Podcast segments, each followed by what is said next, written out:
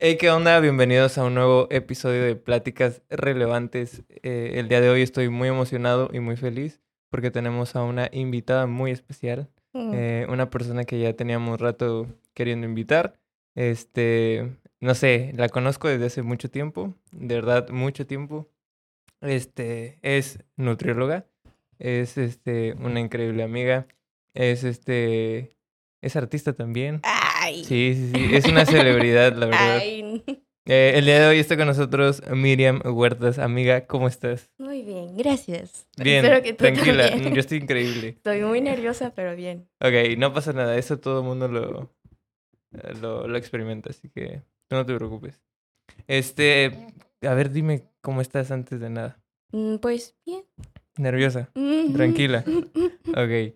Este, para los que no saben, este, literal, vas llegando. O sea, no hubo Sí. que una plática así muy No sé extensa. qué va a pasar. Eh, sí, no sabe. Pero, ajá, exacto.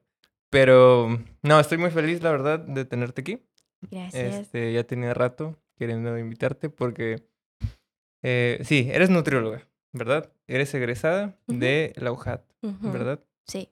Este, antes quiero como que indagar un poquito. eh, cuéntanos cómo fue que te decidiste por nutrición. No ¿Fue así de tipo, esto me encanta? ¿O fue como un rollo de, la neta no sé qué hacer, esto me gusta? ¿O latino? ¿Cómo fue? Pues fue súper random porque mm, he tenido como que esa incógnita de que no, desde hace mucho tiempo, que no sabía a qué dedicarme, incluso estando en la carrera era como que, ¿qué hago aquí? Es- me estuviera mejor en otro lado, cosas así. Pero creo que llegué a la conclusión ya cuando decidí tomar algo relacionado con la salud, Ok. no sabía qué.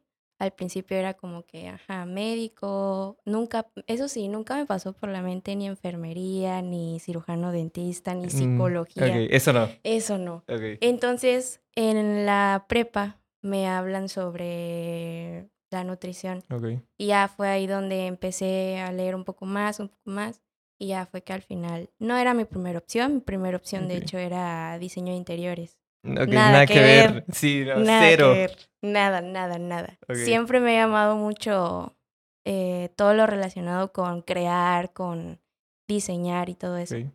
Pero pues ya la segunda opción fue nutrición y la más eh, cercana, por así decirlo, más alcanzable. Ok. Y pues ya. Así se dio. Mm, Este, digo, nosotros dos estudiamos en la misma prepa. ¿A poco? Eh, Sí. Así, no te, no te topo, dice. Eh, me imagino que hablas... Diferentes años. Sí, diferentes años, exactamente. Me imagino que hablas de que por ahí de quinto semestre tuvimos Ujú. de que Sí, que una ya te clase, van ¿no? encaminando. No me acuerdo cómo se llamaba, habilidad. No, habilidades no. No. Bueno, el caso es que es como el tronco que vas a elegir, ¿no? Para Sí. la uni. Sí, sí, sí.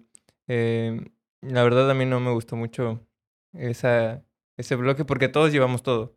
O sea, haz de cuenta, no sé si en no, tu, en tu época no fue así. no. Ok, en la mía sí. O sea, tipo de que todos tuvimos una de nutrición, todos tuvimos una de contaduría, creo. Todas tuvimos como, ¿sabes? Como para que experimentaras y vieras si te gustaba o no. No sé si era la mejor opción, ¿sabes? Creo que lo mejor era como, a ver, tú decide. Tú escoges. Ajá, y ya como todas las prepas normales. Pero, este, estuvo cool. Aprendí. Entonces, antes que nada, eh, este, en tus redes eres muy activa. Este, subes cosas, obviamente, sobre nutrición. Eh, vamos a dejar tus redes ahí para que te sigan. Y escriban en comentarios de que vienen del podcast. Ándale. Este, sería bien cool. Ahorita la verdad he estado bien inactiva. Ok. Este, porque siento que, bueno, si más adelante me lo preguntas, te lo cuento. Pero descubrí un lado de la nutrición súper mega, de lo cual nadie casi habla. Muy relevante. Ok. Un tema muy relevante. Ok. Y este, entonces, es algo difícil mentalmente. Es muy cansado. Ok.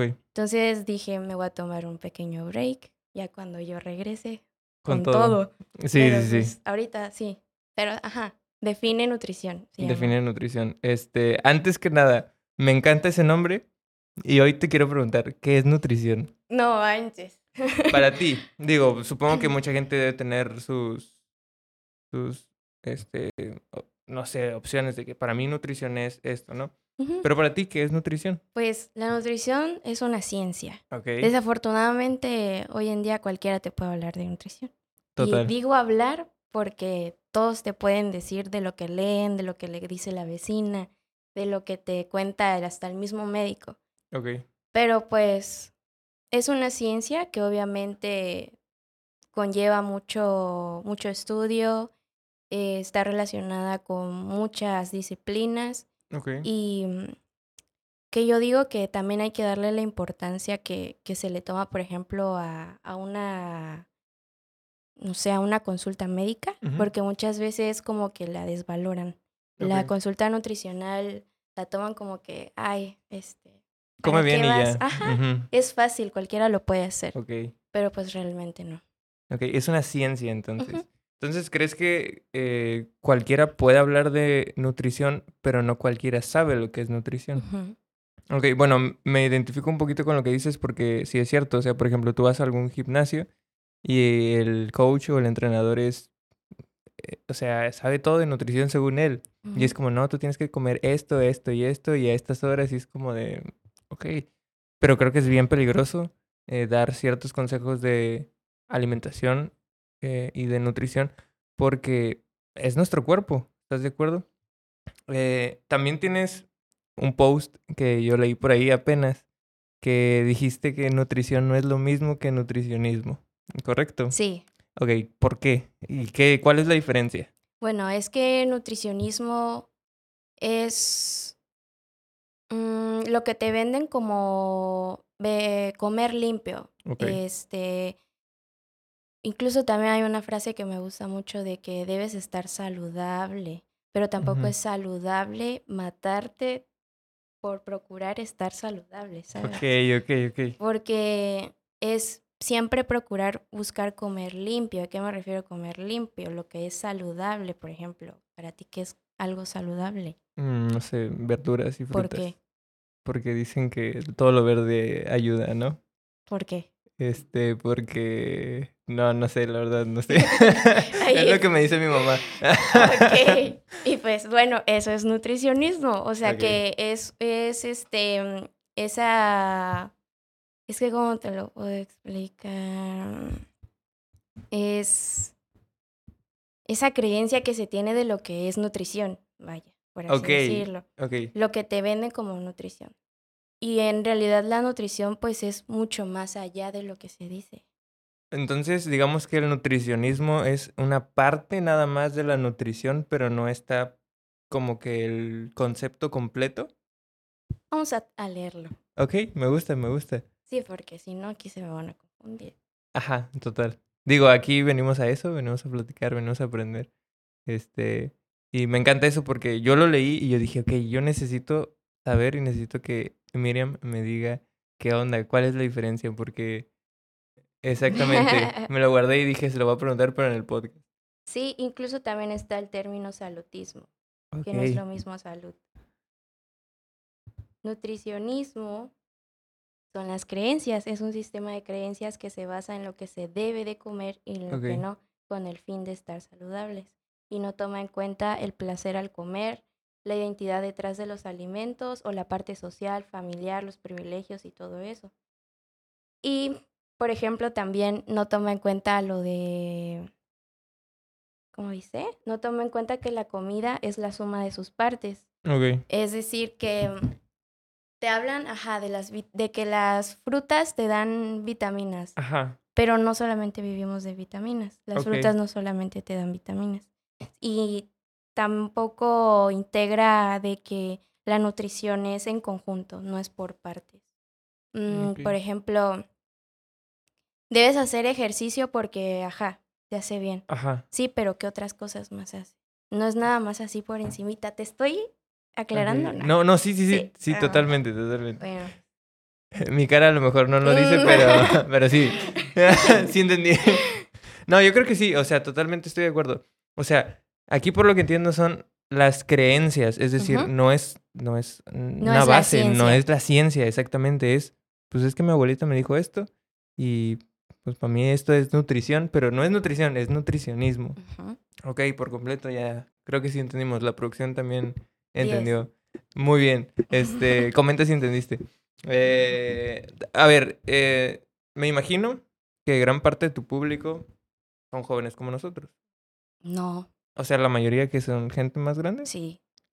La mayoría mujeres. Ok. ¿Crees que nosotros como jóvenes no sabemos comer bien? ¿No sabemos nada de nutrición? Para ti, ¿qué es comer bien? Ok.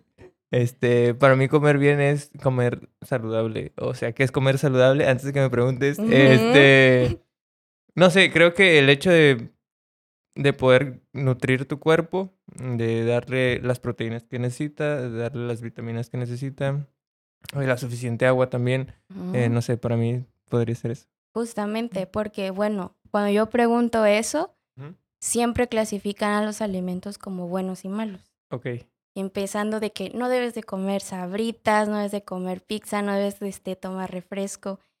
Y pues en realidad, ¿qué tiene de malo? Digo, no es que lo vas a... como que tienes el alcance de ellos todos los días. Ok. Porque estamos de acuerdo que... No, digo, bueno, yo no, no sé tú. No, no, no. ¿Mm? Bueno, entonces, eh, eso no... De hecho, eso es la parte que trato de desmentir, por así decir, que no hay una forma correcta, por así decir, de comer. Simplemente es procurar que lo que lleves a tu cuerpo, pues siempre te, pues te dé ese beneficio que buscas, porque estamos de acuerdo que si eres una persona con alguna patología en específico, no vas a comer todo lo que te hace mal. Claro, claro. Sería completamente contradictorio. Entonces, pero tampoco podemos llamarle que está comiendo mal. Ok. Sí, sí, sí. Porque a sus necesidades lo está haciendo bien. ¿Me explico? Entonces. Ok, a ver, por ejemplo, una persona con diabetes, eh, obviamente no puede tener, este, no puede comer muchas cosas con azúcar. Eh, ahí sí sería necesario llevar un control y una dieta específica para, para esa persona. Sí, obviamente tratando de no eh, incrementar las restricciones, porque muchas veces las restricciones llevan a los atracones.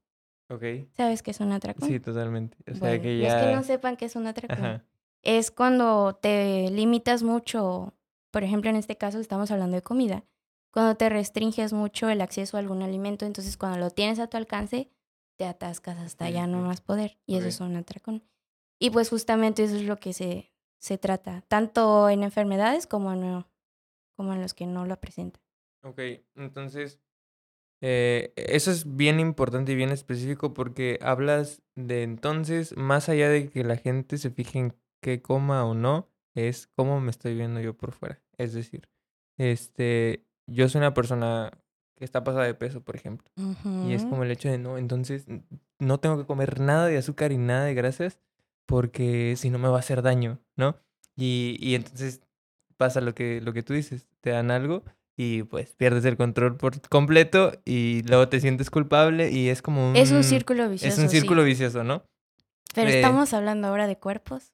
Ahí vamos, ahí vamos. Ah, porque eso me lleva al hecho de que gran parte de la gente, eh, o, o, ¿cómo decirlo? Nuestra cultura eh, de redes sociales ha influido demasiado en eso.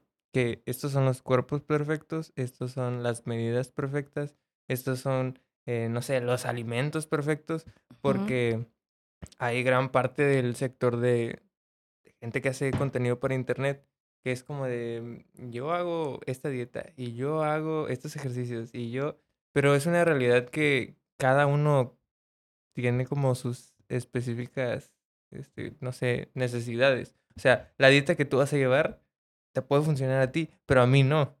Entonces, es un hecho de que tú crees definitivamente que todo esto se ha, se ha vuelto exponencial por las redes sociales.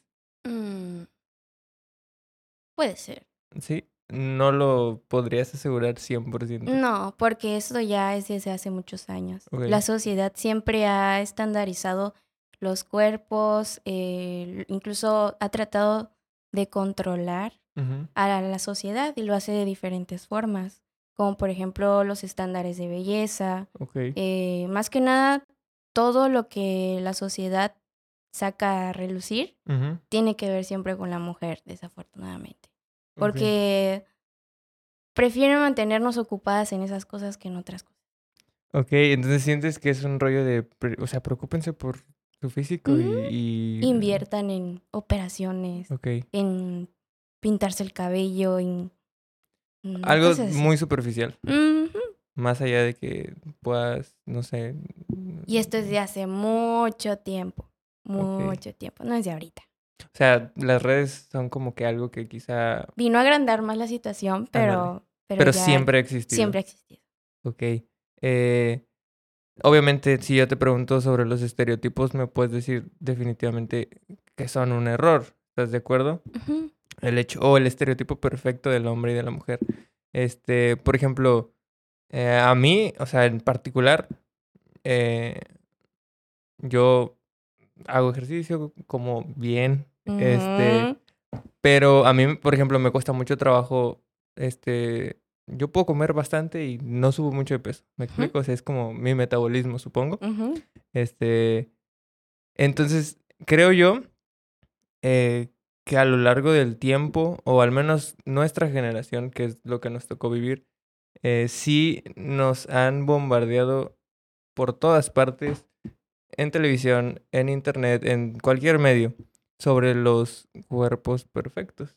Este, y eso me preocupa un poco en el sentido de que, por ejemplo, las generaciones que vienen atrás de nosotros ya nacieron con, con otro chip, ya nacieron con un iPad, ¿sabes? Un iPhone prácticamente en la mano. Eh, y tú mencionabas algo que, que, que, mm, no sé, me hizo pensar bastante porque es uno de tus posts también, que lo leí y tú decías que ninguno de los niños y ninguno de los adolescentes debería tener una dieta. Eh, ¿Por qué? Porque comienzas a dañar una mente que no, no tiene nada de... No se preocupa ni siquiera por cómo se ve. Ok. Incluso he visto memes en donde las niñas, para su disfraz de Halloween, era estar operadas.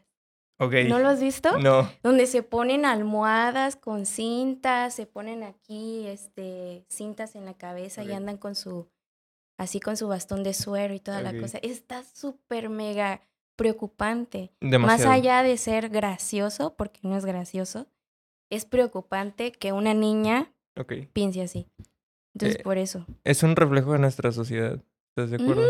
Y pues de los papás también, porque bueno, al menos yo no le estaría fomentando esa clase de actitudes. Claro. Este, bueno, como ya se pueden dar cuenta, eh, Miriam es una nutrióloga que sí estudia. Nada, es cierto. este, eh, eh, vaya, si tú a mí me dices nutriólogo o nutrióloga, a, a mí lo que se me viene a la mente es una persona que me pueda dar una dieta para subir o bajar de peso. Triste. Eso es, ¿sabes? O sea, hasta donde yo me había quedado, obviamente. Me dolió. No. y es el rollo de, por ejemplo, yo una vez, no voy a decir a qué nu- nutriólogo Está bien. fui. Sí, él sí sabe, pero no vamos a decir. Este, y fue como de, a ver, quiero subir masa muscular. Perfecto. Eh, lo que tienes que hacer es tener un superávit calórico. ¿Qué es un superávit calórico? Es el hecho de comer más calorías de las que quemas, ¿no? Entonces, no sé, te decían. Ajá. Sí, Este. Tú muy bien, dice. Eh, no sé, es decir, quemas 2000, comes 2500 y demás. No, entonces es una forma en la que creo yo la mayoría de los nutriólogos eh, se manejan. sí. Y yo no sé, no conozco, a lo mejor tú sabes más que yo, pero supongo que prácticamente la mayoría, la mayoría de los pacientes va por eso, porque quiere subir de peso o porque quiere bajar de peso. ¿O me equivoco? Sí, pues sí. Es que eso es lo que se vende desafortunadamente. Ok, y por ejemplo, cuando... Bueno, creo que ya se dieron cuenta que Miriam está en contra de las dietas. Este, eh, ¿qué, ¿Qué pasa cuando llegan a, pedirte una cita y te dicen, oye, quiero bajar de peso? ¿Qué dieta debo seguir? ¿Qué les dices? Les explico mi enfoque. Es, yo realmente en mis consultas no peso, no mido, no hago lo que todos, eh, pues, te hacen, ¿no? Ujú, ¿Por qué? Porque el nutriólogo justamente es un guía para el paciente. No. Nosotros ni siquiera deberíamos em, como que estar detrás de ellos y regañarlos. Cero, porque Ok. sí he visto infinidad de profesionales de la salud regañando a sus pacientes y poniéndolos en ridículo enfrente de cualquiera que esté en la consulta Ok. cosa que no debería pasar. Es súper antiético.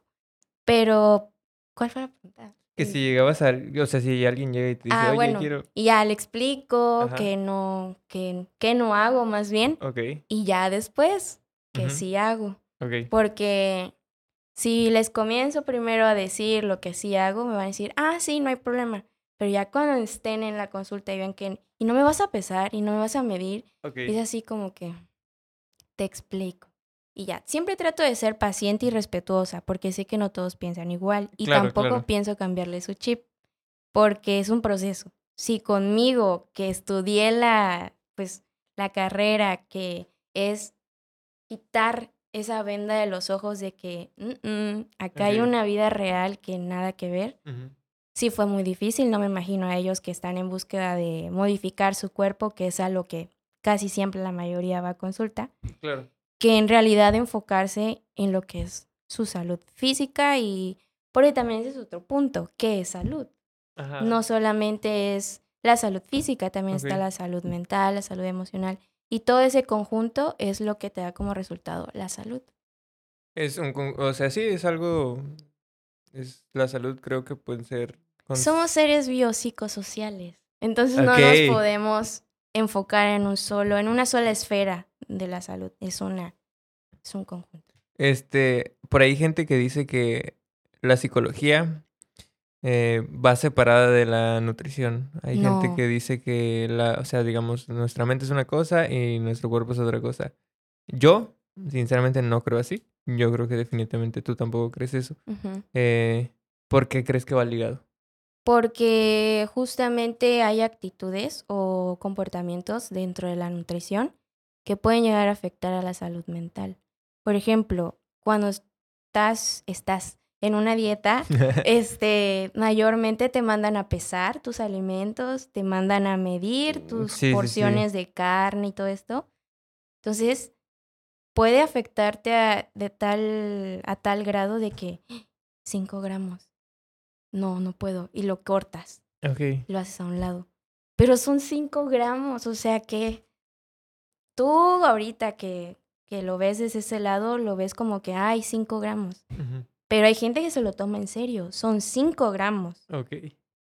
Ya. Entonces ahí Ajá. es donde ya empiezas a, a crear chakras mentales. Y vienen los trastornos alimenticios. Así es, alimentario, sí. Alimentarios, perdón. Este, eh, en tu experiencia, eh, me imagino que has tratado con varios pacientes que han pasado por algo así. no, ¿No? o sea, sí han llegado a mí, Ok. pero no soy la adecuada para tratarlas. Para O tratar sea- a un paciente con un TCA, que es un trastorno de la conducta alimentaria, tiene que ser un especialista en ello. Tampoco es cualquiera. Porque si no, igual podrías empeorar la situación. Exactamente. Desafortunadamente, muchos nutriólogos lo toman como que "Mm, un TCA se lo va a pasar o, ah, es que está en la edad, ya luego se le quita. O incluso hay quienes le dan la dieta sin saber que tienen un TCA, ni siquiera como que en la consulta se hace una historia clínica, entonces en la historia clínica tú te puedes dar cuenta si hay un TCA o no. Pero hay como justamente está tan normalizado algunas conductas, lo pasan por alto y es como que, ah, sí, una paciente más. Pero hay muchas señales de un TCA que puedes, ¿Se puede saber, por ejemplo, cuáles son? Mm, bueno, eh, pues mm, uno de los más comunes es que hacen muchos ayunos, por ejemplo, O se obsesionan mucho con el, el- el ejercicio, em, o hacen comentarios algo gordofóbicos, Ok. hacen comentarios acerca de ellos mismos súper negativos. Ok. Digo, no todo lo que estoy diciendo es lo, lo establecido, no se lo tomen tan en serio, pero es de la mayoría de las cosas que he visto. Y tú dices que algunos ya están eh, Normalizados. normalizados. Es decir, Mm, Te voy a decir uno. a ver, ajá. Estoy a una diarrea de llegar a mi peso ideal. Ajá, Eso es muy común. O sea, ¿a costas de qué cosas estás dispuesta a hacer con tal de estar delgada? En tu peso ideal. O en tu peso ideal. Ajá. Ok. Cosas así de Estás fuertes. atentando contra tu salud. 100%. O sea, ¿prefieres estar en una depresión, en una diarrea, en algo súper mal con tal de estar delgada? Esas son cosas normalizadas, porque hasta las mamás lo dicen después.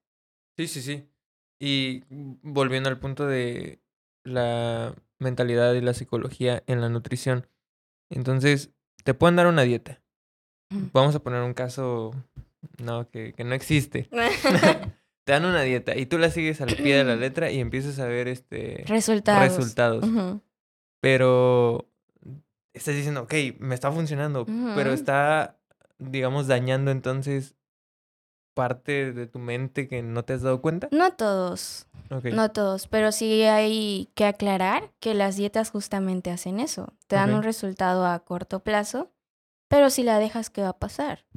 Claro. Regresas o incluso subes el doble de lo que ya habías bajado. Ok.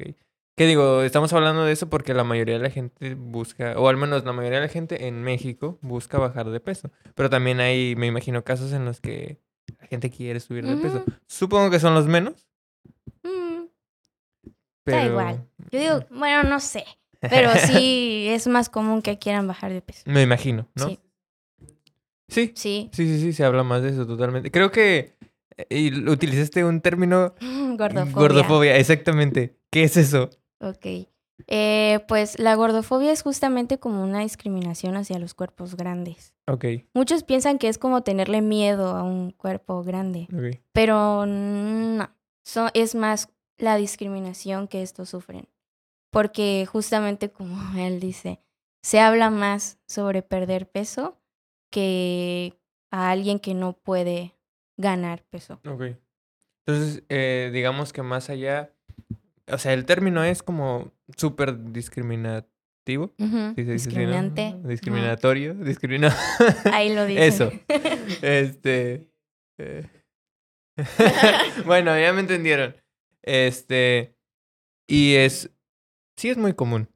Y creo que desde la primaria, o sea, es más cuando te empiezan a hacer de que bullying porque, ah, estás pasado de peso y demás. Eh, y ahí empieza, supongo que el niño o la niña a crecer con. Esa mentalidad Esa de mentalidad, que tengo ¿no? que perder peso, de que nadie me va a querer por estar así, etcétera, etcétera. Y como dices, también los papás, ay, es que estás bien gordito, ¿no? Exacto. Que no todos, ¿eh? Gracias a los papitos que no difunden eso en sus hijos, esa inseguridad en sus hijos, pero sí existen. ¿Has tratado con niños? Este, en... Es que los niños no deberían de ir a consulta nutricional. Pero te han llegado. No, No, nunca. deberían ir los papás. O sea, o sea, de verdad, es, serio. O sea, los niños no, no deben de ir con el nutriólogo. Es el papá que se tiene que educar porque el niño depende del papá. Estamos de acuerdo que, claro, que el niño no se va a hacer el desayuno a las 5 de la mañana. Es el papá que... Y muchas veces es como de, ay, ya, cómprate lo que sea. ¿No? Sí, pero pues no tiene nada de malo tampoco. Ok, ok. Pero supongo que debemos encontrar un equilibrio. Pero es que también es hablar de privilegios ahí. Ok. Porque no, no cualquiera tiene una mamá que le haga un desayuno. O también, Posibilidades económicas igual. tal vez, es hablar de privilegios. Y no debe ser juzgado ninguno. Ok, a ver, entonces creo que estoy entendiendo un poquito más el tema, porque entonces estamos bajo un modelo, un sistema de nutrición que es para un sector entonces, pero nos lo han hecho saber que es global y que sirve para todos.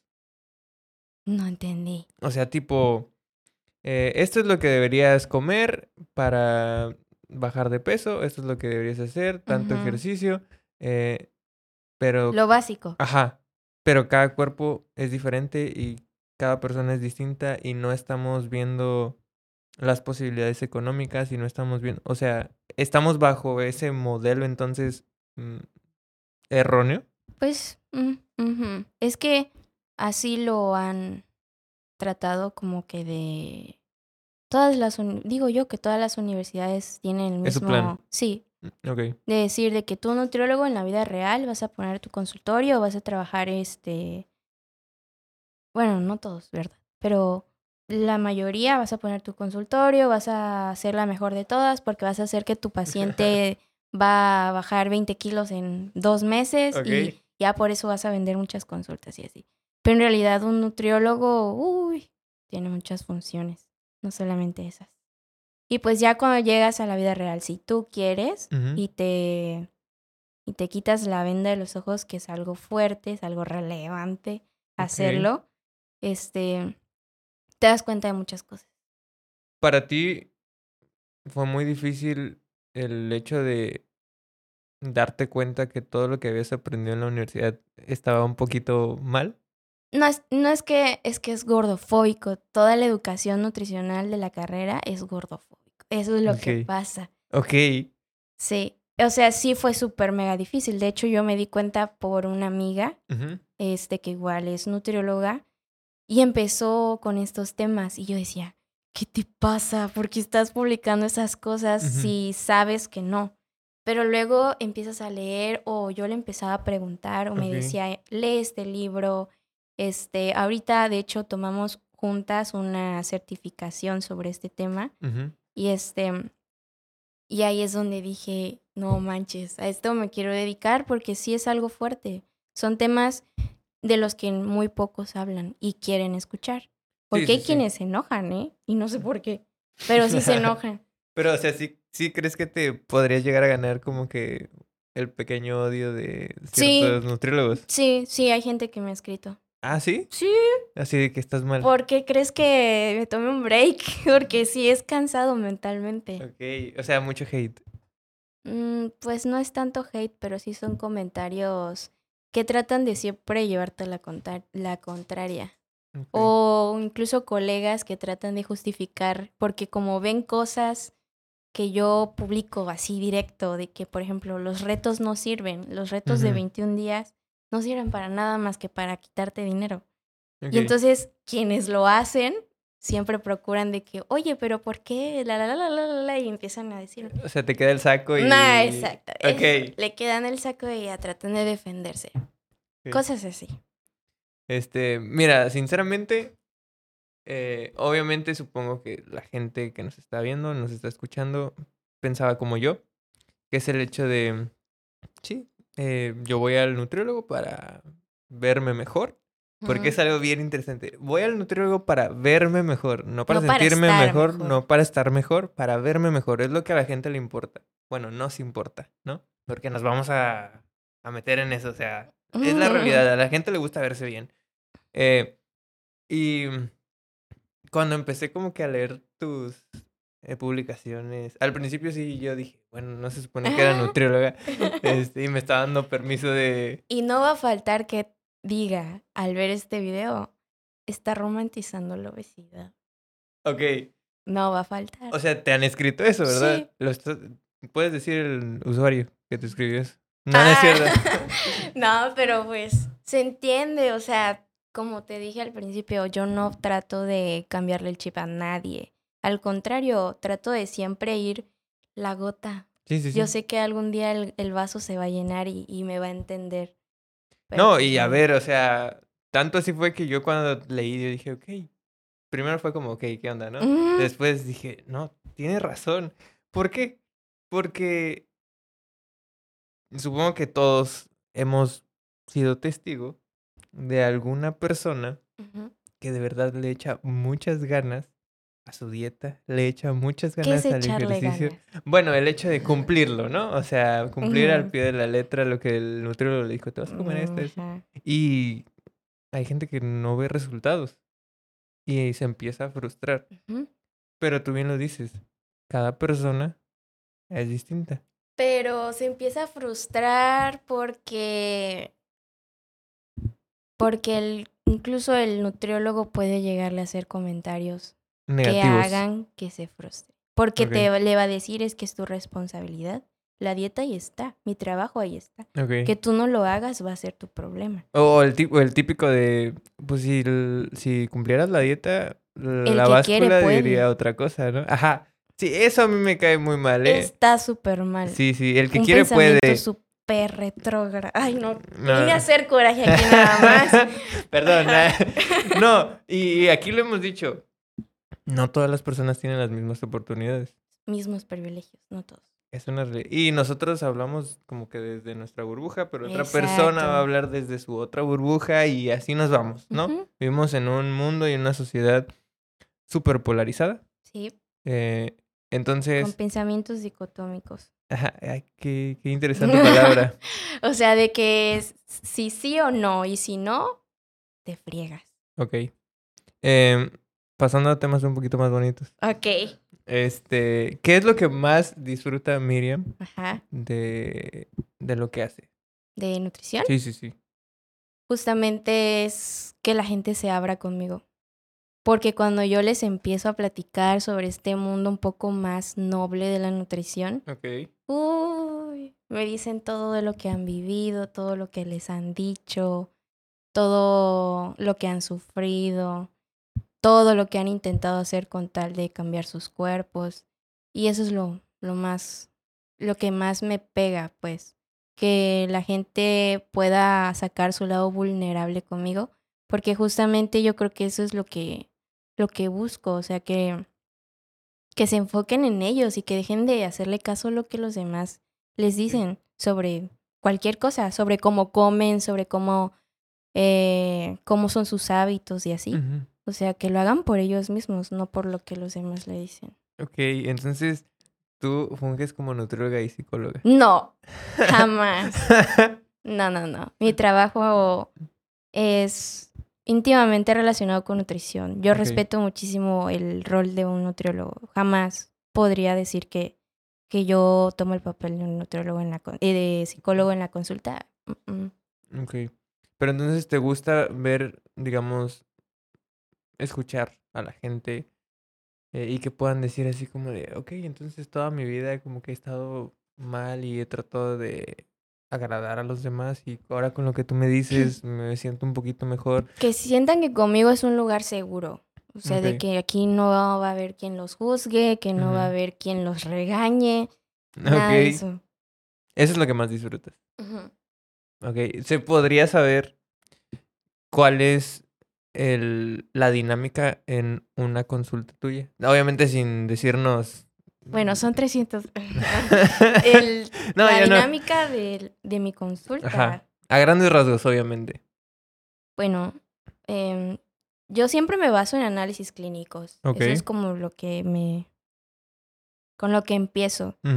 Ya si veo que no hay nada, eh, por lo cual enfocarnos eh, con relación a la nutrición, pues ya le, le platico un poco sobre estrategias nutricionales, que de las cuales casi nadie habla.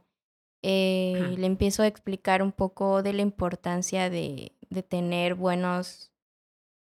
No, eh, mal ahí. Porque tampoco hay que clasificar en buenos y malos hábitos. Tampoco. Pero hábitos que a lo mejor te pueden servir para mejorar alguna condición. Por ejemplo, los que no pueden dormir Ujú. Que es súper usual en mis consultas, que mis pacientes no, no, no, de verdad no concilian el sueño. Ok. Pero eso es a raíz de muchas otras cosas que ya yo les voy haciendo preguntas, trato como que, que me digan lo que no me quieren decir Ok. para buscar este, o encontrar más bien qué es lo que está pasando. La raíz del problema. Que a eso hoy en día hay una palabra que me súper... Bueno, ah, usualmente los nutriólogos se suelen llamar como nutriólogos funcionales. Ok. Y yo creo que funcionales deberíamos ser todos. O sea, sí, no, sí, sí. no porque tú eres la buenísima bioquímicamente, ya eres una nutrióloga funcional. No, o sea, todos deberíamos ser así. Porque eh, lo que hoy se conoce como un nutriólogo funcional es em, aquel que de verdad está haciendo su trabajo, o sea, el que de verdad indaga al paciente y, y lo examina y trata de ver la raíz del asunto. Eso es lo que hoy en día se conoce como un nutriólogo funcional. Pero pues así deberíamos ser todos. Sí, definitivamente. Ahora, a ver, lo que dices de buenos y malos hábitos y no los podemos clasificar. Bueno, supongo que sí debe haber buenos y debe haber malos hábitos, ¿no? Ajá, a ver. O ¿por sea, qué? tipo, dormir poco es un súper mal hábito, ¿no? Pero ¿por qué está mal? ¿Eh? Pero ¿por qué está mal? Pues porque tienes que dormir mucho, ¿no? Para ¿Y descansar. qué pasa con la gente que no puede hacerlo? Bueno, esto es otro tema. Pero no porque ¿Qué? no lo pueda hacer significa Ok. que lo está haciendo mal, simplemente que no está a su alcance. No tiene la posibilidad. Pero, por ejemplo, la gente que sí tiene la posibilidad y no lo hace por Hay que preguntar negligencia. por qué. No siempre. A lo mejor hay problemas hormonales, no lo sabemos. Temas de ansiedad que no puedas. También problemas conciliar, sí. psicológicos, exacto. Supongo que debe ser de las principales razones y motivos por las que la gente no duerme. Eh, hay temas de insomnio y demás por problemas, preocupaciones, ansiedades y demás. Por eso no hay que catalogarlos. Ok. Sí, sí, sí. Y el... Si estás pasando por algo así, buscar ayuda, definitivamente. O sea, no es como de, ay, me tomo esto y... Y no lo tomes así a la ligera, porque créeme que la mayoría lo toma así. Sí. Porque, ah, sí, yo sufro insomnio, ya llevo como dos años así. No como, manches. ¿Qué onda? Sí, sí, ya a la larga vas a ver las cosas que te, te va a provocar esos dos años de insomnio. No, sí, porque, a ver, dormir es de las cosas esenciales, ¿no? Del Para ser el ser humano. Este, pero bueno, entonces no podríamos ca- catalogar como buenos y malos hábitos. O no te gusta. ¿no? No, pues no, así... Ajá. Mm, pues sí, ajá. ¿Sí se escucha lo que él dice? No. No mucho. Bueno, Pero lo dijo que que, dijo- no es tan simple. Exacto. Y es justamente eso. No, no tenemos el derecho de juzgar a nadie por lo que hace. No, yo no puedo llegar y decir, oye, qué mal hábito tienes. Es como, Exacto. bueno, tú no Porque sabes tú nada de mí. Ujú. Ok, ok. Yo puedo hablar por mí, ¿no? Si tú quieres hablar lo que tú quieras de ti, pero de los demás, procurar no. Ok. Mira, me, me gusta la forma en que planteas el tema del, no solo de nutrición, sino en general. Porque aquí estoy viendo algo que muy poca gente tiene que se llama empatía. La empatía es algo que muchos de nosotros nos falta porque hablamos desde nosotros y juzgamos de aquí para allá. Y es como, es que si tú no estás haciendo lo que yo hago, estás mal, cuando no sabes lo que la otra persona está pasando. Un chiste, un comentario, en este caso, ¿no? Que estamos hablando de nutrición, sobre un cuerpo, eh, para ti puede representar, eh, Agresión. y para la otra persona puede decir, oye, es que ese comentario que me hiciste, la verdad, sé que me quedó aquí Sí. y, y ahí, ahí me quedó, ¿no? Y no sabes el daño que me, que me ha hecho y que me ha causado. Así es. Eh, yo creo que todos en algún momento, todos, eh, hemos fallado en ese sentido. eh, porque desde la familia es como que, ay, el chaparro, y ay, el flaco. Ahí viene el gordito. El gordito, exactamente. Y nos etiquetamos. ¿Qué pasa con las etiquetas en nuestra sociedad? Eh, es algo que definitivamente tenemos que cambiar. ¿Tú cómo, cómo lo percibes? Pues para empezar, que la palabra gordo hay que dejarla de ver como un insulto, porque no tiene nada de malo. Así como existen las personas flacas, pues existen las personas gordas. Así hay cruda la palabra. Pero pues eh, es como si tú me llamaras chaparra o me llamaras morena. O sea, no tiene por qué Ser, ofenderme. claro. Porque pues, ajá, tengo un cuerpo grande y, y luego, o sea, ¿qué? ¿Qué Y tiene después- malo? sí, no sí, voy a dejar de ser Miriam por tener un cuerpo grande. Y pues sí, yo creo que ya es un trabajo individual, porque eso siempre va a existir. Mientras, Desgraciadamente sí. mientras no haya esa educación de respeto hacia los demás, porque no, nadie tiene el derecho de hablar de ningún cuerpo de nadie. Entonces, este, mientras tú en casa fomentes eso, porque incluso me tocó aprender que hay que poner límites. Hasta cuando alguien hace un chiste justamente del, sobre el cuerpo de alguien más, no me río. O sea, es como que, ¿qué onda con tu comentario? O sea, tú sí eres así como de, oye, no me gustó tu comentario. No, no les digo. Simplemente no me río y es como que habrá el que se acerca y dice, y bueno, ¿tú por qué no te reíste? Así, ¿no? Ajá, sí estuvo bueno. Ajá. Y yo así, pues es que no tienes por qué hablar el- del cuerpo de nadie. Ni tiene que ser el chiste de la noche, el Claro. cuerpo de nadie. Mira, te lo repito, eh, esto totalmente es empatía y, y creo que nos estás dando un buen mensaje y un mensaje bastante fuerte porque es el rollo de todos, todos, todos y el que diga que no está mintiendo. Mm, sí. O sea, o te han dicho algo que te ofendió o has dicho algo que, que ha sido ofensivo. Eh, hablando obviamente físicamente y no se diga de otras cosas. ¿Estás de acuerdo? Ya cuando te metes con otras cosas que no es lo físico, creo que ya estás cayendo súper bajo. Pero bueno, eh, lo primero que se nos ocurre para ofender a alguien es hablar sobre, sobre su cuerpo y sobre su físico. Eh, y yo alguna vez escuché que tu peso no determina tu salud. Así es. Es decir, no porque luego hay niños, ¿no? Que están así llenitos y todo. No, es que está súper sano, está súper saludable. Y luego ven a uno que está más delgado y, ay, no, seguro no come. Eh, ¿Qué podemos hablar de eso? ¿Qué podemos decir acerca de que el peso no determina tu Sí. salud? Ni tu cuerpo ni tu peso va a determinar tu salud porque desafortunadamente eh, se ha tenido desde hace muchos años el se ha utilizado el índice de masa corporal, no sé si has El. IMC. el IMC Ok. como algo que va a definir si estás en obesidad, sobrepeso, etcétera, Sí, sí, sí. etcétera, O ya- desnutrición, o desnutrición. Sí, sí, sí. Entonces, a partir de ahí es donde empiezan las preocupaciones. Cuando en realidad a mí un peso y una talla no me va a decir absolutamente nada de cómo estás eh, con referencia a tu salud. Me dice más unos análisis clínicos, me dice más eh, lo que tú me dices, me dicen más tus hábitos, me dicen más la, la, la, la, la, la, Más que tu peso. más que tu peso, definitivamente. Porque incluso hay personas con cuerpos grandes que son de lo más sanas y, y personas con cuerpos delgados que están súper enfermas. Y es ahí donde tú dices, bueno, y no que el delgado tiene, es el sano y el de cuerpo grande es el, el enfermo y no siempre. Es que hay una cosa, no es lo mismo causalidad que, corre, que correlación. Ok. La obesidad la mayoría de las veces tiene correlación con enfermedades. Sin embargo, no es la causalidad de ellas, en la mayoría. La obesidad es un factor de riesgo, como lo es el sexo, tu nacionalidad, tu edad, tu estatura. Ya una patología, una enfermedad es ya un conjunto de síntomas, por así decirlo. ¿Qué síntomas puede tener la obesidad, dime tú? Es ilógico incluso. Claro. Entonces, No lo había pensado, pero sí, sí, es verdad. Mm. Eh, y definitivamente concuerdo contigo.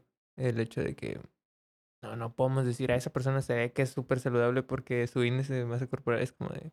Eh, ¿Tú sabes de dónde surgió el IMC? sí, de un matemático. O sea, pero fue como de, ay, Porque tenía que... No me acuerdo, pero sí fue un post que lo subí. Fue un matemático que tenía que estudiar a una cierta población. Incluso fue una población, eh, no recuerdo si era europea, o sea, con ciertas características que nada que ver con, con todo el mundo. ok, ¿Estamos de acuerdo? Y, y ya, o sea, para un cierto sesgo de población, ujú, y ya solamente porque se le ocurrió a ese matemático, ese científico, ya lo utilizaron para determinar la salud. De un, de un día para otro ya todo el mundo tenía obesidad y sobrepeso, porque ya el rango de tu índice de masa corporal decía eso. Ok, es bien interesante porque eso hasta lo enseñan en la secundaria. ¿Sí? O sea, sí. Ah, No sí, sí, sí, yo me acuerdo porque una maestra me dijo que casi estaba en ¿Quién? desnutrición. Yo sé Eh, quién. ¿Sí? ¿Quién? ¿Tú sabes quién? ¿Quién? Es que no podemos decir su nombre. Ay. Pero fue en la secundaria. Saludos a la maestra. Mm, Este, ¿Con qué letra empieza? La odio, ah, es cierto. Em, porque yo estudié en la secundaria igual donde él. sí, pero es que, eh, es que no sé si nos tocó la misma maestra, a lo mejor ya no. A ver, ¿cómo se...? Eh, Este, aquí te lo escribo, nada, es cierto. Este, creo que empezaba con A. Ay, creo que ya sé quién. ¿Sí? Ajá, sí. Ay, sí. Ok. sí, los de Lizardi van a saber quién son. Sí, Yo creo que sí. Este, ya la perdoné, la realidad. No manches. Nada, no es cierto. O sea, la verdad en ese momento a mí sí me dio igual porque Pero supongo que hay gente que debe haber dicho, no inventes, o sea, Claro. ya estoy, estoy en sobrepeso. Y te lo enseñan en la secundaria y no, no sé si en la prepa. Y me imagino que en la carrera te deben enseñar a Sí, sacar es eso. mi pan de cada día. Y me imagino que en las este, eh, consultas tienes que hacer eso. No tú, me imagino que... Bueno, otros. trabajo en un consultorio nutricional y, Y lo tienes que y lo hacer. tengo que hacer. Ok, pero es como de... Si supieran qué Mm. onda. Bueno, cada quien. Pero interesante porque yo, yo en la vida había entendido como de dónde salía o por qué salía. Yo decía, bueno, si me lo enseñan es por algo. ¿no? Tengo mi post, vayan a verlo. Vayan a Ahí verlo y dice. denle like. Exacto. Este, y, y súper interesante. Eh, también hay otro, Ajá. este, y esto ya vamos a entrar un poquito en materia sobre el- tu especialidad, Ok. que es el Health at Every Size, por sus siglas, Ay, exactamente. Ok. ¿Qué onda con eso? Cuéntame. Bueno, es Está bien interesante, es un verdad. movimiento que déjame decirte que apenas lo estoy estudiando. No es como que me sepa cierta ciencia cuándo, dónde y todo esto, porque eh, te comento, esta certificación la descubrí por una amiga que me dijo, ¿sabes qué? Esta certificación está dirigida por tres nutriólogas que tienen el enfoque de salud en todas las tallas. Entonces, este, que justamente es tener esta aceptación corporal o liberación corporal, todo respetuoso. Y es un enfoque muy bonito, es muy compasivo, eh, es todo lo que te acabo de hablar. Todo lo que vimos. Sí. Ok.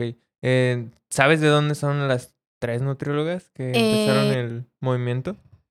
No sé de dónde son, pero es Raquel Lobatón, Ok. es Iliana Godoy y siempre se me va el nombre de la tercera. Siempre, Y la siempre, tercera. siempre. Que seguramente nos están viendo. Ay, lo dudo muchísimo, pero de verdad que las admiro tanto, tanto, tanto porque saben demasiado. Y, y no solamente siempre tienen algo con lo cual responder, porque créeme que debe haber una agilidad mental impresionante para poder defenderte de tantas cosas que le dicen por seguir este enfoque de salud en todas las tallas. Me imagino, si tú ya. Es súper viviste- cansado, no me imagino sí. ellas. Claro que son como que lo top de lo top No en manches. ese aspecto. Sí. Pero se me hace, no sé, se me hace interesante que la gente pueda conocer un poquito más porque me atrevería a decir que varias personas que nos están viendo no conocen este enfoque. Claro. Y para ellos es como que lo que te decía, nutrición, dietas, comer bien, mucho, muchas verduras y muchas frutas. Pero va más allá. Sí. Eh, tú, tú luego lo dijiste bien interesante y lo conectaste. Eh, no solo se trata del cuerpo, sino se trata también de nuestra mente, de nuestra alma, de nuestro espíritu. Estar bien. ¿Cuántas veces no se nos ha dicho que para estar bien por fuera, primero tenemos que estar bien por dentro? Es difícil de entender. Claro. No es, es como una frase como que, ay, sí, ¿no? Mm, Motivadora. Ándale. Pero eh, Tiene es un trasfondo. Total, y es verdad. O sea, eh, hoy en día venimos saliendo de una pandemia, eh, pero estamos entrando a otra que es eh, la salud mental. ¿Cuánto daño nos ha hecho? No solo pandemia, en general. Y estamos teniendo problemas de salud mental, problemas de ansiedad, problemas de depresión. eh, y no son cosas de, ay, está triste, eh, Mm. échale ganas, ¿no? Sí. son cosas mm, ya, este, que de verdad en tu cerebro están pasando situaciones. Eh, y y tú, tú bien lo dijiste, salud no solo es del cuerpo, sino es un conjunto. Eh, también me gustaría saber, para Miriam, quiénes son como que las personas eh, que dices, ok, yo a estas personas las admiro un buen por esto, esto y esto. No solo en el ámbito de nutrición, sino a nivel personal también. Híjole. Ay. A ver. Obviamente se pueden muchas, puedes decir muchas. Pero. Pero aquí ya vamos a empezar a hablar de qué. A ver. Como No. para saber qué. E- En general, o sea, por ejemplo, ¿quién te inspira a ser mejor nutrióloga? Pero ¿quién te inspira a ser mejor persona? ¿Quién te inspira a ser mejor este, hija? ¿Quién te inspira a ser, sabes? O sea, Mm. personas que digas, yo admiro por esto, esto y esto. Mm, está difícil. Pero yo creo que mm, no me enfoco tanto en esa persona, en una persona nada más, Ok. sino que procuro que lo que yo veo en consulta, eso es lo que a mí me motiva a no hacer o a no seguir haciendo.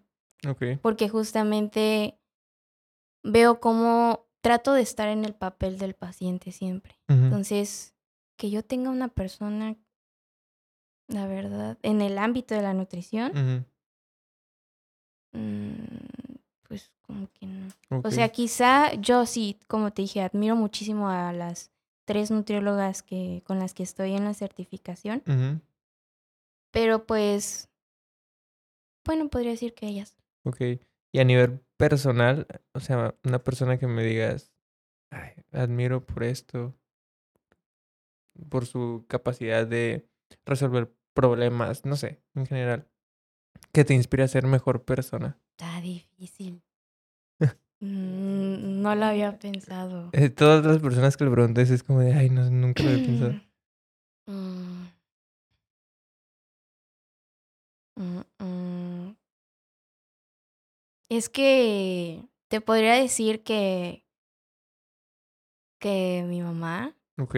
bueno, mis papás, mm, porque siempre me han procurado como que sembrar esa semillita de que tú eres capaz de hacer lo que tú te propongas, tú tienes esos, ah, ¿cómo es que le llaman? Esos, bueno, utilizar otra palabra.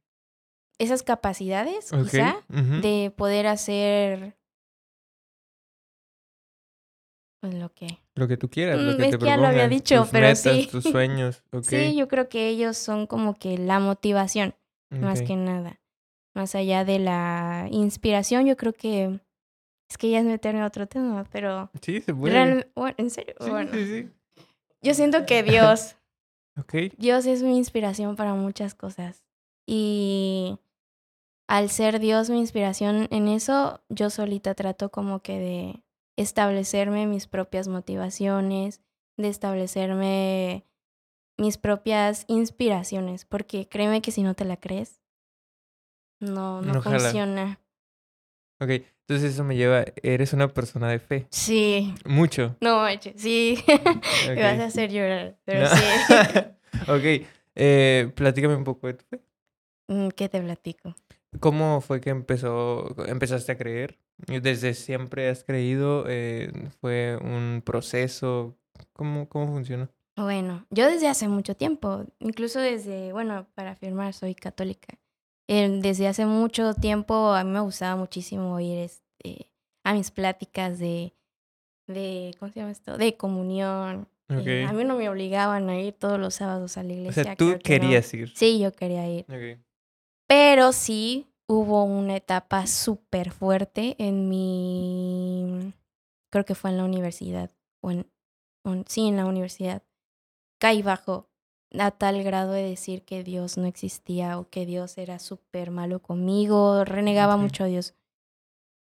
Y ya luego él mismo puso en mi camino como que a personas que, que tú, bueno, tú Sí. conoces quiénes. Sí, sí, sí. Y a partir de ellas fue que todo comenzó y, y comenzó súper fuerte porque realmente conocí a Dios. Si yo creía que conocía a Dios hace muchos años, estaba súper mega equivocada. No tenía ni idea de quién era Dios hasta ese momento. Me imagino que lo que hablas son experiencias que tuviste. Eh, pueden ser malas decisiones y por ende hubo... Experiencias. Exactamente. Hay muchos factores. Eh, llega un momento en el que dices, no quiero nada con Dios. Porque si. Dios existiera, no me hubiera pasado esto. Justamente eso. Este, ¿dónde está el Dios bueno que me hablan y- demás? Em, y mira, eh, yo me atrevería a decir que hay mucha gente que nos ve que piensa eso. Que Y lo vas a seguir pensando. y lo vas a seguir pensando, pero eh, yo, yo sí soy fiel creyente de que todo pasa por algo, definitivamente todo pasa por algo. Y algo que he aprendido y he entendido es que eh, Dios a veces utiliza ciertas cosas Mm, para volvernos a atraer mm. y a que podamos de verdad entender que lo necesitamos. Porque si siempre estuviéramos bien, desgraciadamente nuestra mentalidad sería, pues no necesito a Dios, Exactamente. porque estoy bien. Pero Dios permite ciertas situaciones en nuestra vida para que podamos voltear, podamos verlo y decir, necesito a alguien, necesito algo más fuerte que yo porque yo solito no puedo. Eh, entonces me dices que en base a eso hay un, un, no sé, meses, años en tu vida en que te alejas por completo. Años. Ok, regresas, tienes como que un encuentro diferente con Dios, eh, lo conoces de una manera diferente. Eh, hoy, ¿cómo, ¿cómo llevas esa fe eh, en acciones? ¿Qué, ¿Qué haces? Bueno, me voy a sincerar la verdad. Sí, sí, sí. Estás Cuando caí muy bajo, Ajá. eh, sí llegué a un punto muy fuerte, a tal grado de pensar en quitarme la vida, así, realmente. Entonces, cuando sucede esto, pues obviamente comenzaron a sucederme muchas cosas. Y ya años después, cuando conozco a los que debía haber conocido, me doy cuenta de que mi misión aquí es justamente externar esa experiencia, esa vivencia y llevar al camino a quizá a quien lo necesite para que se dé cuenta de que mm, no es la solución. La verdad que lo que piensas está mucho menos valorada de lo que te, te estás perdiendo de muchas cosas. O sea, si lo vas a hacer, hay otras cosas mejores que eso. Entonces, esa es la lección que me dio, o más bien como que la misión que yo misma me, me asigné, Ok. como, como que esa tarea es la que yo tengo que hacer cada vez que yo conozca a un joven, por ejemplo. Sí le hablo de esas cosas. Más que nada en la iglesia, es trato de, de dar siempre mi ejemplo para que vean que sí, con Dios se puede muchas cosas. Que no es el final.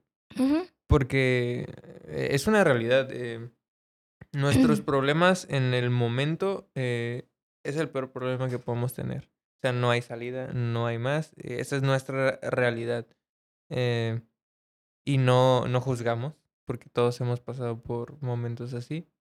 Este, de depresión, de ansiedad y demás. Eh, son altibajos eh, de la vida. Eh, pero tú bien lo dijiste, cuando conocemos a Dios y nos agarramos y de verdad entendemos que tenemos un propósito más allá de lo que hacemos, empieza a funcionar esto. Eh, Puedo preguntarte, para ti, Ajá. ¿quién es Dios? No manches. ¿Quién es? Mm. Ni tú sabes. Claro que sí. sí, exactamente. ¿Qué, qué, ¿Qué representa para ti? Exacto. Gracias, productor. Buena pregunta. ¿Qué representa para mí? Amor. Ok.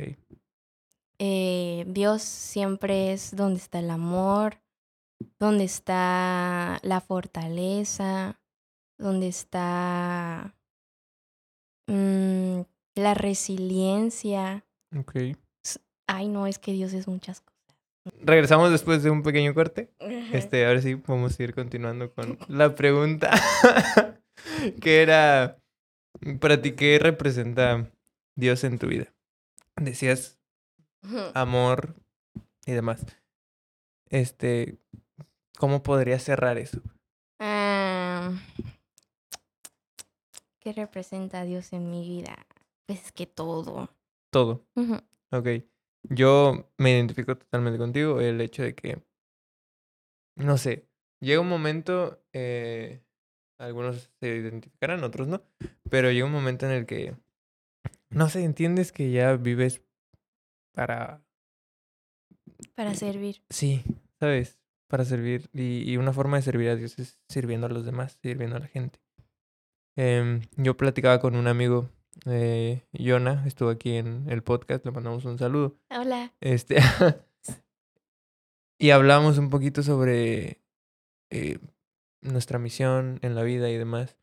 Y le comentaba de que yo he aprendido que nuestro propósito viene de una pequeña fusión cuando encontramos un problema eh, y ese problema nos empieza como que a calar, nos empieza como que, ay, quiero hacer algo para ayudar y, y entonces lo llevas a cabo y tus dones y tus talentos los utilizas para como cubrir esa necesidad, por así llamarlo. Entonces se vuelve tu propósito, porque cada uno de nosotros tenemos talentos y tenemos dones, pero no son para nosotros, son para servir a las demás personas. Eh, y creo que eres un gran ejemplo de eso, que nos estás hablando de, de, de empatía, nos estás hablando de, de, ayudar a los demás, de no juzgar a los demás, de entender un poquito a veces el hecho de ponernos uh -huh. de su lado. Eh, y, y, me gusta, de verdad, me gusta hablar de esto. Hay gente que le encanta y que no lo puede escuchar en otros lados y lo escucha aquí. Y es el hecho de, obviamente, si no crees, respetamos eso, claro. definitivamente. Pero en nuestra experiencia, sí te podemos decir que te puedes perder de muchas Mm. cosas que no, de no llegar a experimentar ciertas cosas que dices, wow. Más que nada el, el amor más fuerte que podrás sentir hacia Sí, alguien o algo como tú lo quieras ver, porque podemos decir, ajá, Dios no existe porque no es materia, no, no lo tocamos, no lo vemos. Pero cuando comprendes que amas a algo o a alguien sin verlo, ya es otro nivel de amor, sí, más sincero. sí, sí, sí. Y el amor que Dios tiene hacia nosotros es incondicional. Y eso es algo que, a ver, es el hecho de yo amo a alguien. Ajá. y me falla, ya se puede empezar como que decir, "Mm, ya no lo amo tanto, ¿no? Y el entender que hay una persona que te ama por encima de cualquier situación, Hagas lo que hagas. hagas lo que hagas. digas lo que digas. Exactamente, y siempre va a estar ahí para ti, te va a decir. Y "Sí". siempre te va a perdonar. No quiere decir que vas a hacer siempre todas No, tus no, cosas. no, no es ¿verdad? una licencia. No se trata de eso. Sí, no, no, no. Es el hecho de que vamos a seguir fallando porque somos personas, por ende tendemos, ¿sabes? A, a fallar. A fallarnos a nosotros mismos, a fallarle a los demás y obviamente fallarle a Dios. Pero entender que ahí va a estar y que siempre podemos regresar a, a Él y siempre va a estar pendiente de nosotros. eh, y que Él está más interesado en nosotros que nosotros mismos en nosotros, ¿sabes? O sea, Amén. no, pero sí. No, totalmente. Entonces, este, sí, sí, sí puede decir algo.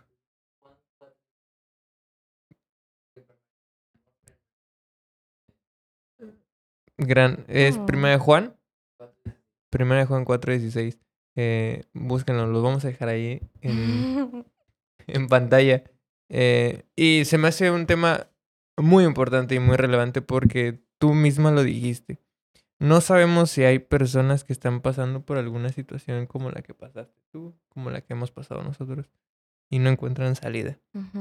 Ya les dijimos qué onda. Sí. Ya les dimos un pequeño tip, un pequeño consejo. Sí. Eh, no es el final. Eh, ay, y no se trata de echarle ganas, como decíamos. No. No es de, hey, tú puedes echarle ganas. No. Se necesita ayuda. Nosotros necesitamos a veces de, de ayuda. Este. ¿y ¿Cuánto llevamos?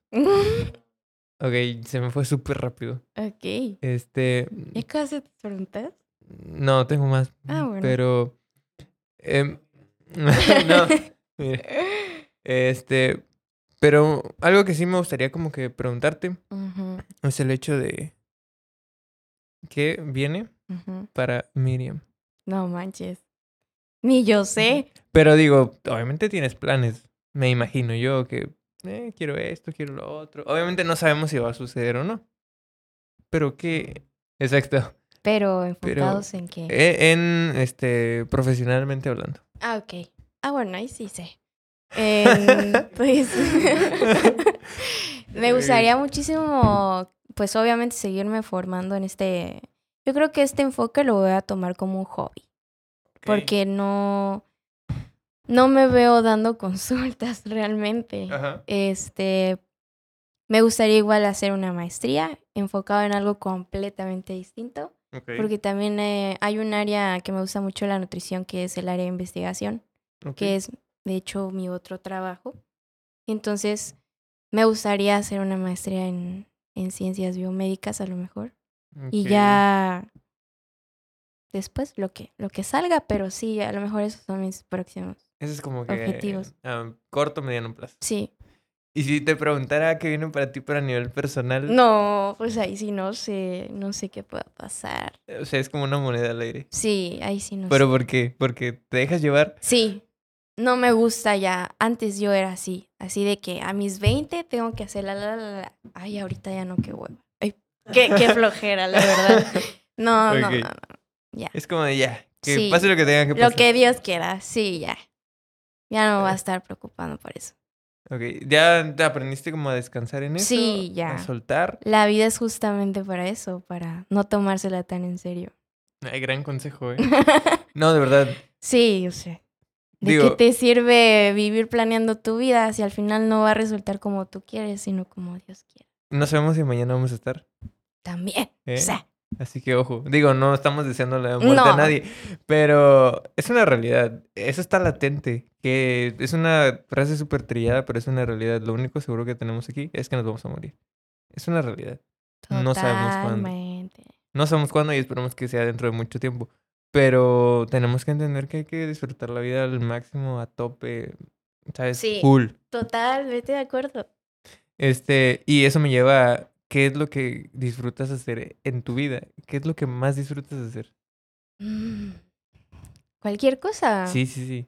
Pues viajar, Ok. bailar. Ajá. Bailar es mi top.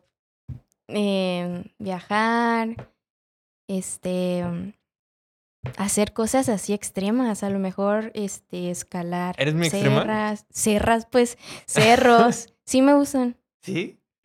No pero sabía no, eso. sí, este, tirarme a lo mejor de algún lado, no sé. Bueno, pero con paracaídas, ¿verdad? Ajá, puede ser. O sin. No no es cierto. Pero sí, todo lo que no tenga que ver con agua. ¿No te gusta el agua o qué? No sé nadar. Ah, yo tampoco. Bien. No. No, Así sí. que le super huyo a esas cosas. O sea, Me gusta el mar, pero no entro al mar. Le tengo respeto. O sea, de lejitos. Sí, la arenita. Ok. Eh, ¿Te gusta ir al mar? Sí, me gusta, me, me gusta muchísimo. Eh, digamos que si te invitan a un viaje, ¿qué preferirías? ¿Playa o...? No, frío o calor. Ajá, Frío, frío, 100%. Ok. 100%. O sea que sí sufres aquí. No, o sea, pues X, pero prefiero el frío. Ok. Este... Yo conocí tu faceta de que bailabas. Ajá, Este... Y quería llegar a ese punto porque está bien interesante. ajá. Eh, No sé, yo sinceramente yo dije, ay, se me hace que Miriam va a llegar a ser... a Ay, qué bailar", lindo. ¿Sabes? O sea, yo dije, te vas a dedicar a eso. Eh, Yo nunca lo pensé. ¿No? O sea, lo hacías nada más como por Sí. ejercicio, por hobby. ¿Por qué lo hacías? Todo comenzó porque a mis ocho años, este, el pediatra mandó a mi mamá que yo hiciera ejercicio.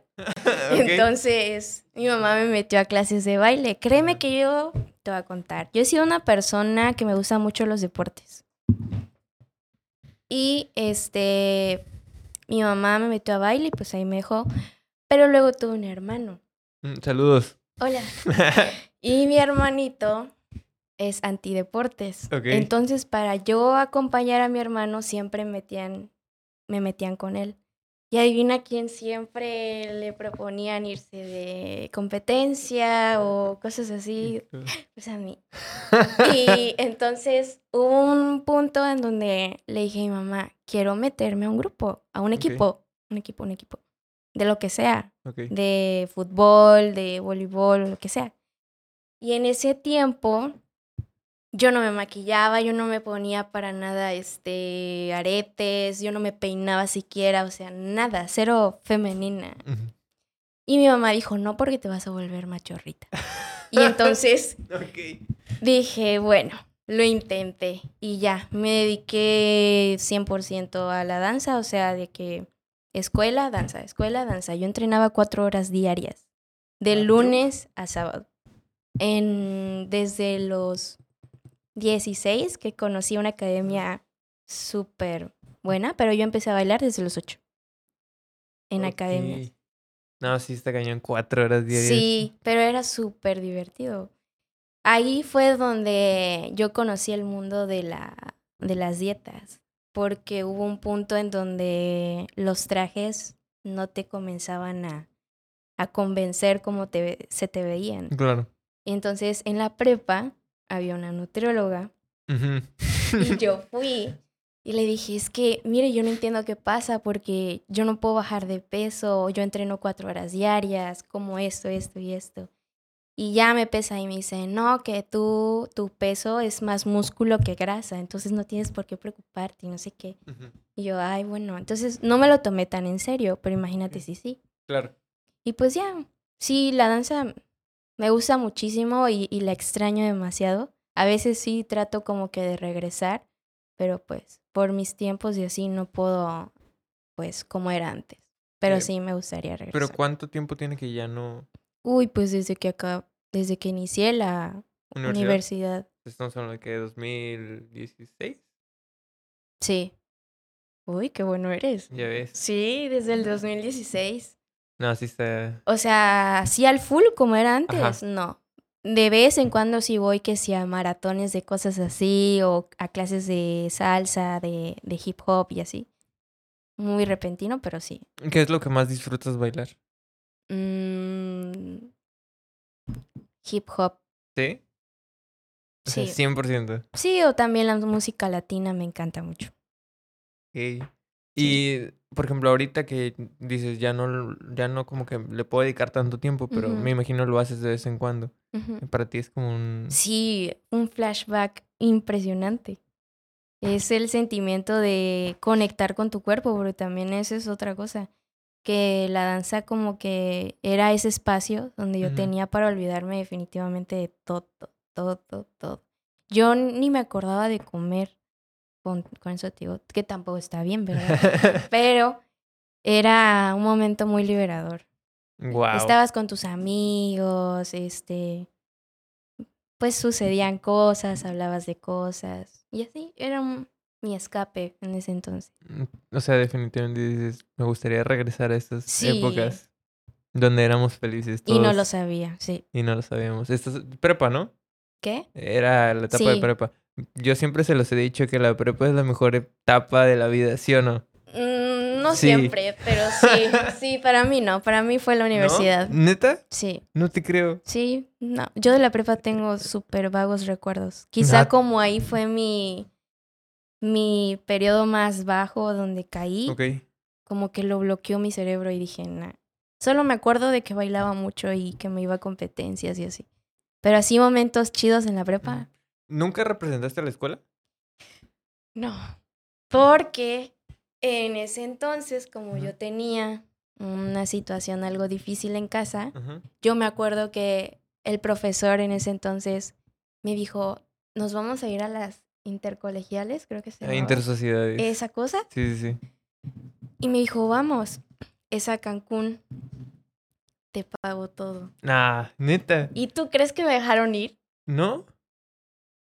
O sea, tú dijiste sí. Sí, yo le dije a mi papá, me voy, me pagan todo, o sea, Ajá. no necesito nada. Y como mi mamá dijo que no, no me fui.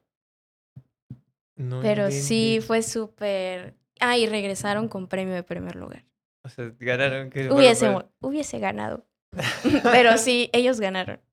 Ok, ese de Cancún, no, yo no estaba, yo creo. No sé. No, no me tocó. Te digo que no me acuerdo, la verdad. No. Fue una gran etapa. Pero sí, participé igual en muchos eventos en la prepa que nos llevaban a bailar. O a veces cuando habían eventos ahí en la prepa, pues bailaba. Ok. Fui chica independencia. Bueno, ¿Sí? eso no lo sabías. No, no, no. A Sí. ver, cuéntame. Ay, pues sí, fue algo. Yo lo vi algo, no sé. como que sí veía mucha gordofobia en ese... Obviamente es un certamen, no deberían de existir, de hecho, pero bueno. Y ya el caso es que yo me metí porque no me acuerdo por qué. Pero creo que se podían dos por generación, algo así. Entonces una ya estaba apuntada. Saludos, Irene. Desde hace... Uh, ella siempre dijo que quería. Siempre, siempre, siempre. Pero no sé cómo fue que yo salí así. Creo que fue así ya el gatazo de que, ah, sí, anda todo. ¿Ah, sí? sí, pero pues no me acuerdo realmente, te mentiría.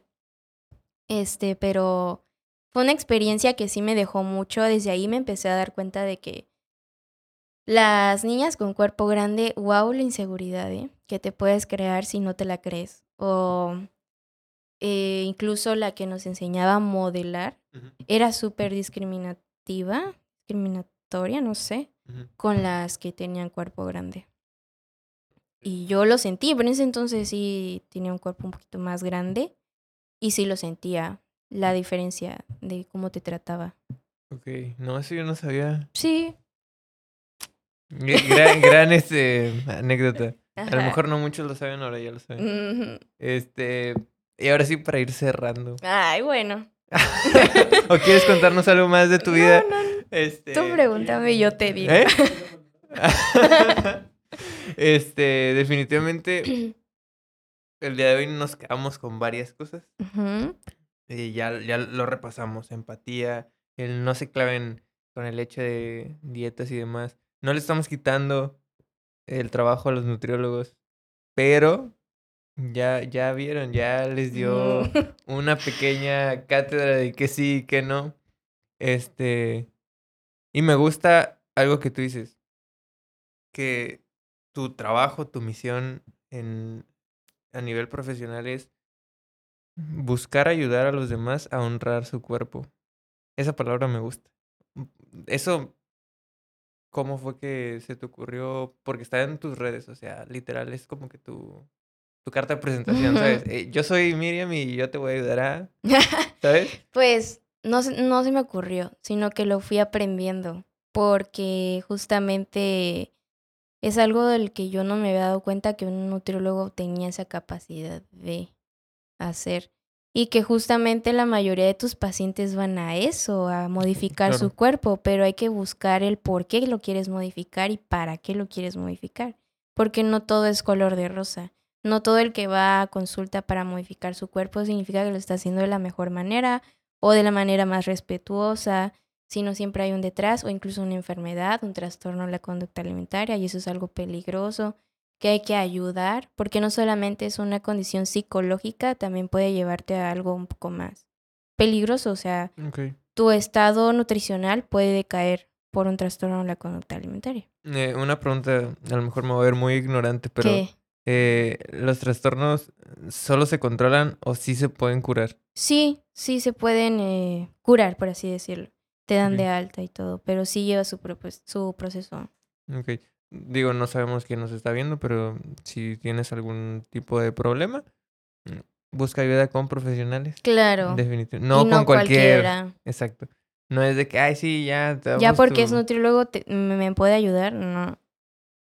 Este, ¿tú conoces a profesionales y específicos que tratan ese tipo de cosas? Sí, pues las que dirigen la certificación, ellas sí están especializadas en eso. Ok. Eh, igual vamos a dejar también ese tipo de redes y ese tipo de cosas y de información porque se me hace bien valiosa. Sí. Eh, no sé, siento que honrar tu cuerpo no nada más es tratar de que se vea bien. Honrar tu cuerpo va más allá. Es amar a tu cuerpo. Respetarlo. Respetarlo. Y sabes qué, yo he aprendido algo y también quiero que te quedes con eso. A veces es como de, ay, no inventes, o sea, no tengo el brazo que yo quería tener, o sea... Pero ¿qué hace ese brazo por ti? Mira, tengo brazo, ¿sabes? o sea, es, es el hecho de agradezcamos que tenemos salud, que podemos movernos, que podemos levantarnos. Eh, no sé, hay mucha gente que de verdad está pasando por momentos difíciles en su salud y de verdad te podrían llegar y te podrían decir, es que no te preocupes por eso, preocúpate por cosas que de verdad sean importantes. Eh, lo vimos en durante pandemia. sea, lo más importante es la salud. No, que el dinero. Sin salud no puedes hacer dinero. No, que la familia. Sin salud no puedes disfrutar de tu familia. En general. Así que busquemos honrar nuestro cuerpo. Ujú. Busquemos. Y respetar el de los demás. Exacto. Bien importante. Empatía con los demás. Este, la neta me gustó mucho la plática. Tienes que regresar. Ah, claro. uy. definitivamente. Pero ahora sí vamos a hablar como que de temas ya más así. Más personal, me quiere hacer llorar. La voy a hacer llorar. Sí, me quiere hacer llorar. Hoy no se pudo, pero se va a lograr. Este, algo que quieras decirnos antes de irte, algo que quieras comentar, algo que quieras, un comercial, tienes permiso. Ay, no, pues gracias por la invitación, me sentí súper cómoda, hace mucho frío, eso sí, pero pues de ahí en fuera me gustaron mucho los temas, creí que iba a ser más extensa o algo así, pero está súper bien todo lo que platicamos y espero que alguno de los que nos vean, pues le quede esa espinita de que no, es que lo que ella está mal y vaya directo a investigar y ahí es donde todo va a cambiar. Vas a ver que a alguien le va a tocar y, Sí, y eso es lo que busco siempre. creo que si una persona hoy se queda con eso, mínimo una persona, ya cumpliste. Sí, ya con eso. Entonces, no, hombre, gracias a ti por venir, gracias por aceptar la invitación. Este, ya teníamos ganas de verdad que estuvieras aquí. Este, no, te lo prometo. Siempre digo eso. Nada, no es sí. cierto. Sí, yo veo todas sus entrevistas. Este, Quitas ese grito, porfa. ya escuchaste, productor. Eh, no, hombre, de verdad, muchas gracias por estar aquí. Muchas gracias por darte el tiempo. Eh, sabemos que eres una persona muy ocupada. No, hombre, la agenda súper llena. mm, Pero fue como de, bueno, dame un, un poquito de tu tiempo. Y ya dijo, sí, está bien. Este, me cobró, pero no pasa nada.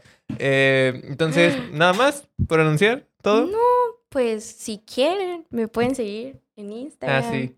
Define.nutrición. Arroba define.nutrición. Ahí está. Vamos a dejar las redes sociales de Miriam allá abajito en la caja de descripciones. También te dejo mis redes sociales para que vayas y me sigas. Eh, ah, por favor, compártelo, comenta, dale like, suscríbete. Dile, ya viste esta nutrióloga lo que está diciendo. Exacto. Sí, por favor. Como- ya, mándaselo a tu tía y dile, tía, ya no me gaste. Mira lo que acabamos de ver. Este, gracias por venir. Gracias, Gracias de verdad por estar aquí. ¿Vas a regresar? Lo prometo. Perfecto, ya se comprometió. Este, a todo el que vio y lo escuchó, muchas gracias por verlo. Eh, los queremos mucho y Los nos vemos. eh, por favor. y nos vemos el próximo jueves con un nuevo episodio. Así que, sobres. Bye.